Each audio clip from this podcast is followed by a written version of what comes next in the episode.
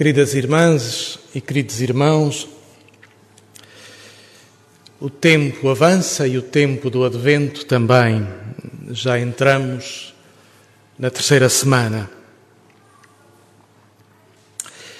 Em cada domingo há uma frase, há uma imagem eh, distribuída em cartão para cada um de nós e uma oração que rezamos aqui e que podemos rezar em casa.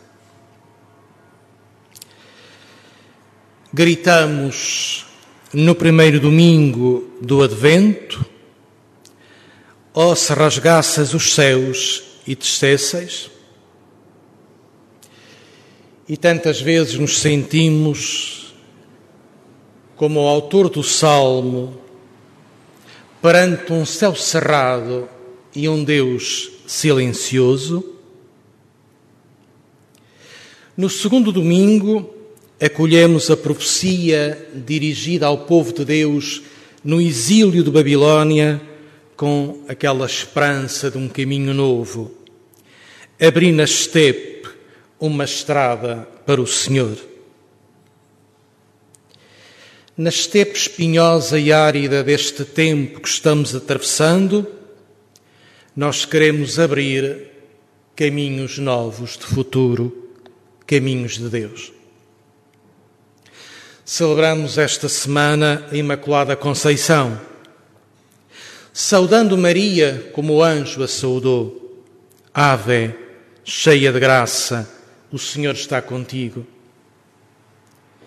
E saudamos Maria evocando Bernanos.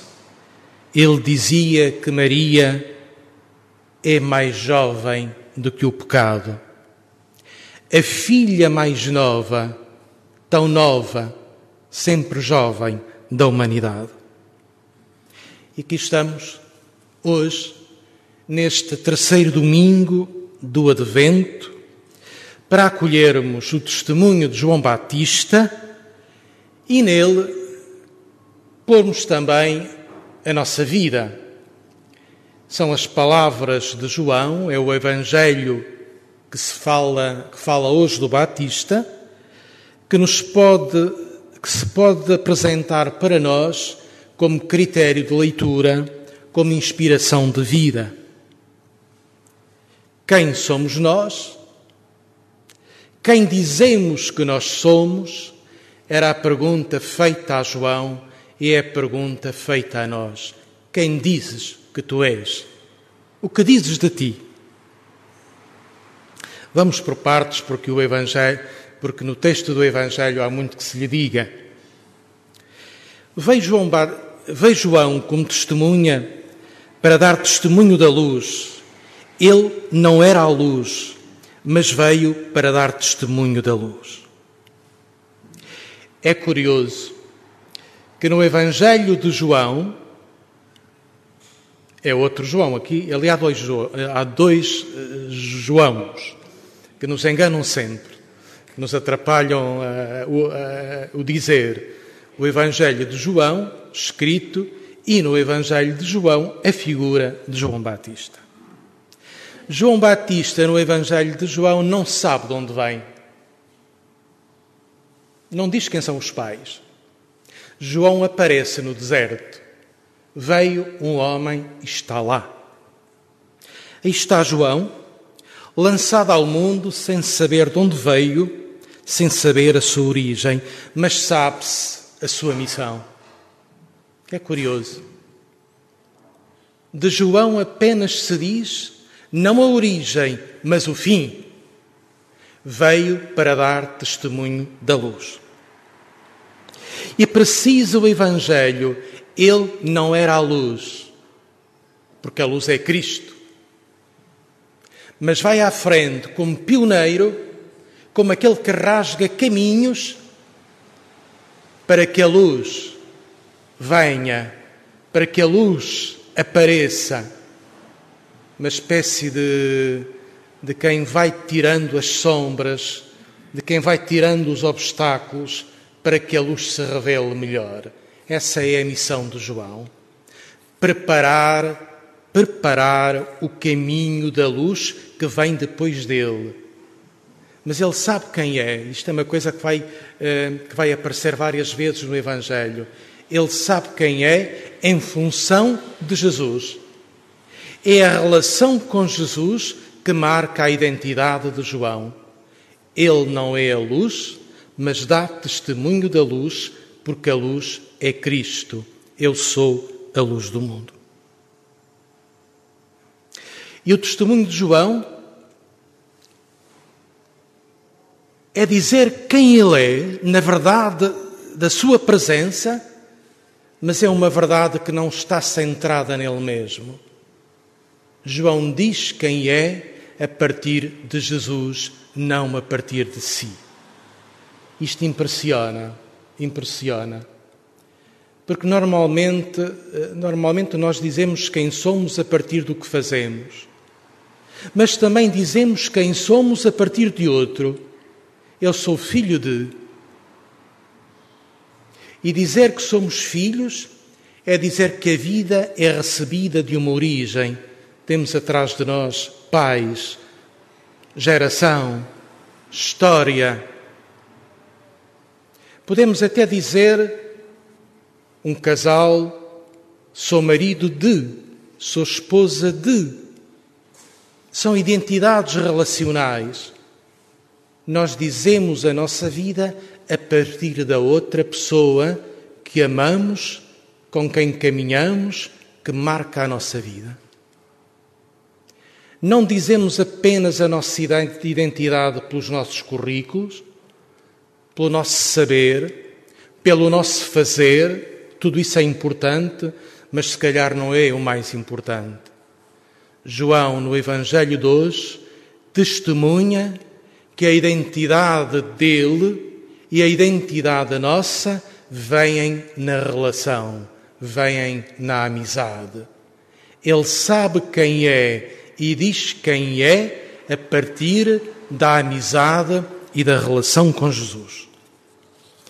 E é bonito, é bonito o texto nas suas várias fases. Aparece junto de João uma comissão de inquérito das autoridades de Jerusalém. Porquê? Porque João era um líder popular, arrastava multidões, era um profeta, era um profeta radical, um homem que vai à raiz das coisas e das consciências. Não está com meias medidas, não está com compromissos, não está com ambiguidades. Digamos, é, é um homem bruto do deserto, um selvagem.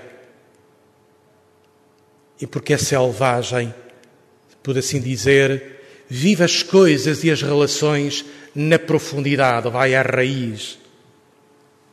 Mas não é um solitário no sentido que vive por si, não. Pode viver na solidão, mas é uma solidão habitada, porque ele diz-se sempre a partir de Jesus. Havia o perigo de o povo fazer de João Batista o Messias, e por isso lá vai a comissão de inquérito das autoridades de Jerusalém a perguntar quem ele é. Quem és tu? Ele diz: Não sou o Messias. É caso para dizer: Desta já me livrei. Não sou o Messias. Se vem cá pensando que eu sou o Messias, não sou. Podeis ir embora. E a comissão não desarma. Então quem és? És Elias? Não. És o profeta? Não. É tão interessante isto, do ponto de vista retórico. Ele diz-se numa primeira etapa pela negativa: Eu não sou o que vocês pensam que eu sou. Aquilo que vocês pensam que eu sou está equivocado. Eu não sou. E é importante para todos nós que nós saibamos dizer quem não somos, que a nossa vida é única que a nossa vida não se confunde com a vida de outro ou de quem quer que seja. Este não em João Batista é um não de verdade. É uma negação, é uma negativa, mas é uma negativa profundamente afirmativa em que ele não se confunde com o Messias nem qualquer profeta. Ele é João. O inquérito continua. Quem és tu? Que dizes de ti mesmo? E João aqui, e João aqui vai buscar uma palavra de Isaías. Eu sou a voz daquele que clama no deserto. Endireitai o caminho do Senhor. É voz. É voz que está ao serviço de um outro, de uma outra palavra voz que clama, voz daquele que clama no deserto. Quem é o que clama no deserto? Nós ouvíamos no domingo passado. era o profeta Isaías. No deserto abri um caminho para Deus. Na estepe abri uma estrada para o Senhor. Era a nossa frase de domingo passado falava o profeta Isaías. João hoje, João hoje, é a voz de Isaías, mas é a voz de Isaías atualizada. É curioso. João não diz preparai o caminho do Senhor, mas diz outra coisa, endireitai o caminho do Senhor. É a mesma coisa e já é diferente. É caso para dizer, João interpreta Isaías. Porquê? Vamos tentar pensar e tentar encontrar aqui o sentido. Porque os caminhos rasgados através de Isaías, os caminhos atravessados através de Isaías, já foram preenchidos de areia, já foram ocupados com pedras, já foram entortados já foram preenchidos com, com vegetação. E João percebe que aqueles caminhos preparados pelo profeta precisam de ser endireitados, precisam de ser renovados, precisam de ser refeitos. É uma palavra bonita. Endireitai os caminhos do Senhor. João falava para as autoridades de Jerusalém, que lhe foram fazer o inquérito. E estava a dirigir-lhes diretamente: Vocês entortaram os caminhos de Deus. Vocês são responsáveis pelos caminhos tortos de Deus através do legalismo que impõe às pessoas. Era uma palavra para aqueles que o foram inquirir mas também pode ser uma palavra para todas as autoridades religiosas de todos os tempos, que com os seus escândalos e do tempo presente tornam, tornamos os caminhos de Deus cheios de obstáculos e de escândalos para as pessoas. Caminhos que precisam de ser endireitados, reformados mas também podemos aplicar esta palavra às nossas próprias vidas. Para nós, para cada um de nós, fala o profeta: endireitai o caminho do Senhor. E cada um de nós pergunte: o que é que eu preciso de endireitar na minha vida, aplanar na minha vida, nos meus desejos, na utilização dos meus bens? nas minhas relações de posse com as coisas, para que a minha vida possa ser um caminho plano, um caminho liso por onde Deus passa e por onde Deus passa para os meus irmãos. Endireitai o caminho do Senhor. Palavra tão bela e tão cheia de significados para todos, para cada um de nós.